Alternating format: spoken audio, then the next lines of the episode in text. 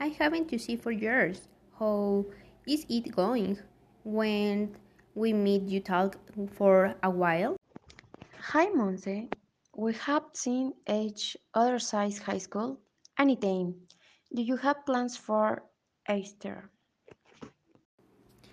Yeah, um, I'm going to Michoacan with my family. And you? Oh, that's interesting. I am going to Guanajuato. Um, I went last year. It's beautiful.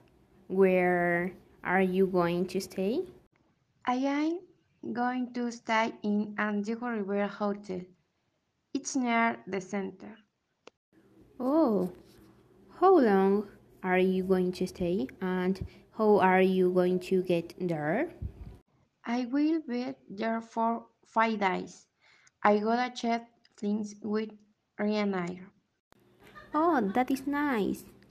Um, well, it seems to you that we will meet on March 15th and tell me how it was on the trip. Since you that day at the Punta del Cielo coffee, perfect. Yes, good trip. See you. See you.